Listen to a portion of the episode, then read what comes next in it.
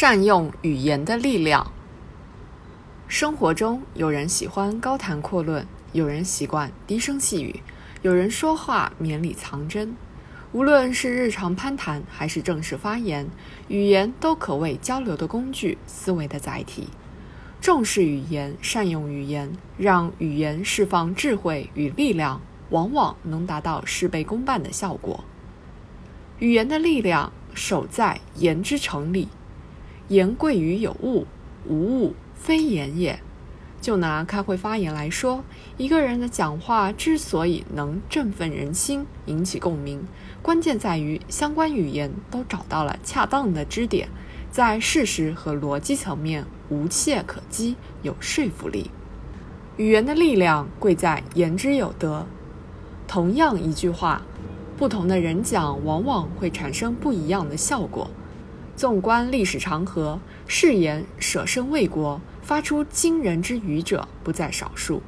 他们终能流芳千古，为民族精神注入生动元素。反观那些两面人、投机者，纵然信誓旦旦、巧舌如簧，由于没有人格的光亮，缺少修养的支撑，说出来的话自然无法令人信服。语言的力量亦在言之共情。文心雕龙有言：“情者文之精，词者理之伪。精正而后伪成，理定而后词畅。”这是行文的典范，又何尝不是语言的真意？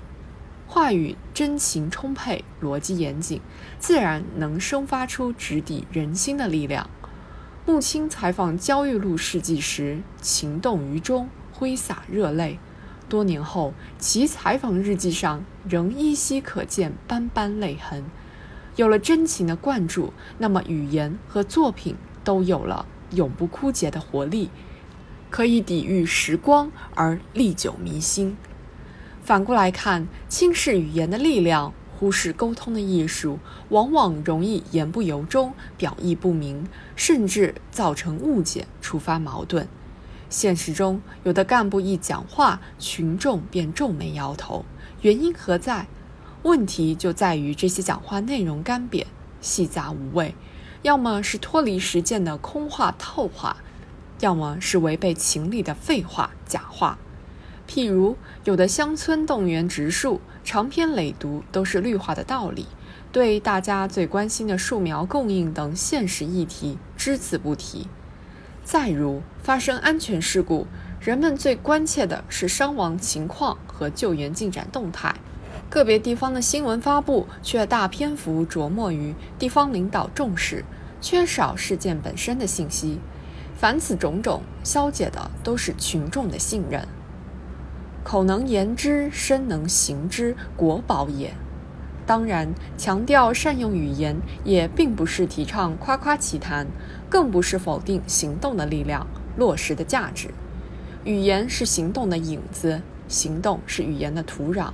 挖掘语言的宝藏，品味言语的艺术，有助于更好传递信息、交流意见、沟通情感，也必将推动行之有恒、行之有格、行之有效。